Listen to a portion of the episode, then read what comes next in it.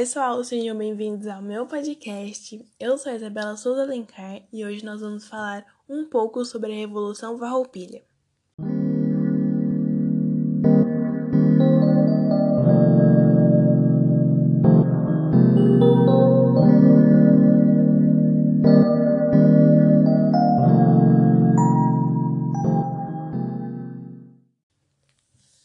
Guerra dos Farrapos, ou a Revolução Farroupilha, começou no dia 20 de setembro de 1835 e foi até o dia 1 de março de 1845, durando assim 10 anos. Ela ocorreu no Rio Grande do Sul e foi uma das revoltas provinciais que aconteceram no território brasileiro durante o período regencial. Ela ganhou notoriedade pelo maior tempo de duração, que foi 10 anos, como eu disse, e além disso foi uma das que apresentaram maior ameaça à integridade territorial brasileira. Organizada como um movimento da elite gaúcha, a Guerra dos Farrapos encerrou-se após a negociação de paz dos estanceiros gaúchos com o governo. Os, termo, os termos da rendição ficaram conhecidos como Tratado de Poncho Verde. Agora eu vou falar para vocês as causas dessa guerra. Bom, a Guerra dos Farrapos aconteceu principalmente por causa da insatisfação dos estancieiros gaúchos com a política fiscal do governo brasileiro. No século XIX, a província do Rio Grande do Sul tinha como principal produto o charque, carne seca, que era vendido como principal a principal alimentação dos escravos no sudeste e nordeste do Brasil. O charque era produzido pelos charqueadores que compravam a carne bovina dos estancieiros, os criadores de gado do Rio Grande do Sul. A grande insatisfação destes estavam relacionadas com a cobrança de impostos, realizada pelo governo sobre a produção de charque da região. O charque gaúcho recebia uma pesada taxa de cobrança, enquanto o que era produzido pelos uruguaios e argentinos tinha uma taxação pequena. Esse quadro tornava o produto gaúcho menos competitivo, uma vez que seu preço era menor. Era maior, na verdade. Desculpe. E para você aí que está se perguntando, ok, Isabela, eu entendi o que foi a Revolução Farroupilha, mas o que realmente aconteceu lá? Eu irei responder agora para você que está curioso para saber mais detalhes. Como vimos, a revolta realizada pelos farrapos iniciou-se em 20 de setembro de 1835 e espalhou-se por parte considerável do território do Rio Grande do Sul. Porém, o anúncio da separação da província só aconteceu em setembro de 1836, um ano depois, mais ou menos, dando origem à República Rio-Grandense, também conhecida como República de Paratini.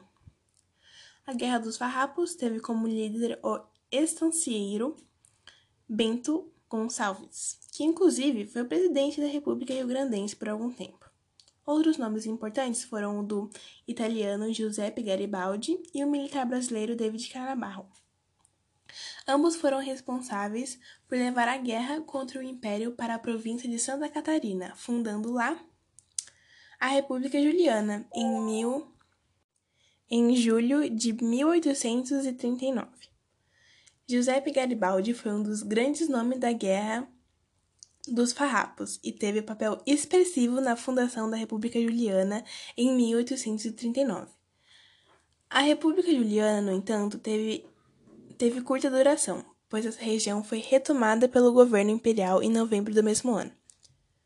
A Guerra dos Farrapos, apesar da sua longa duração e da sua extensão para outra província do sul do Brasil, teve em geral combate, combates de baixa intensidade, com pouca violência.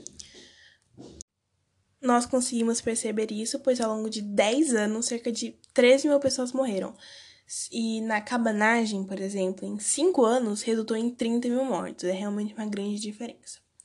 Um ponto importante é que não há consenso entre os historiadores se, sobre se os farrapos queriam de fato separar-se do Brasil ou se apenas queriam garantir mais autonomia para sua província. Outro ponto que merece ser considerado é que a luta dos farrapos não contou com o apoio de toda a população gaúcha. Ela foi separada por estancieiros da fronteira e algumas figuras da classe média das cidades, obtendo apoio principalmente nesses setores sociais.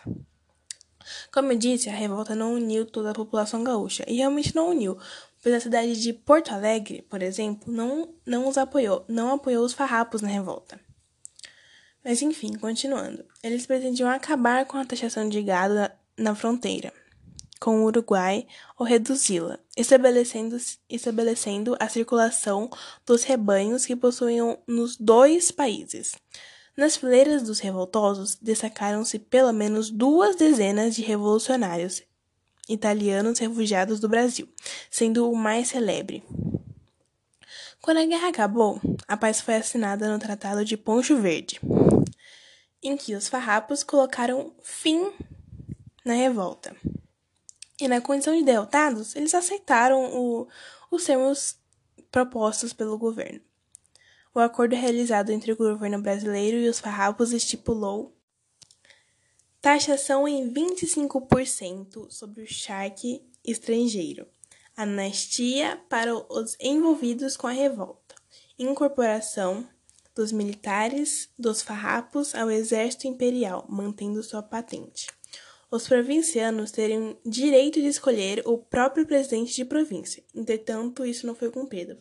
Os escravos que lutaram do lado dos ao lado dos farrapos serão alforriados. Outro item que também não foi cumprido. Ai, quando falamos da Revolução Farroupilha, as pessoas sempre perguntam se os farrapos eram abolicionistas ou não. A revolta realizada pelos farrapos não era um movimento de caráter abolicionista, né? Um, uma vez que muitos dos estancieiros e chaqueadores possuíam uma grande quantidade de trabalhadores escravos, e, portanto, para eles a abolição não era economicamente viável. Havia sim farrapos que defendiam o abolicionismo, mas o movimento em si não era, não tinha a sua pauta em promover a abolição da escravidão, caso fossem vitoriosos.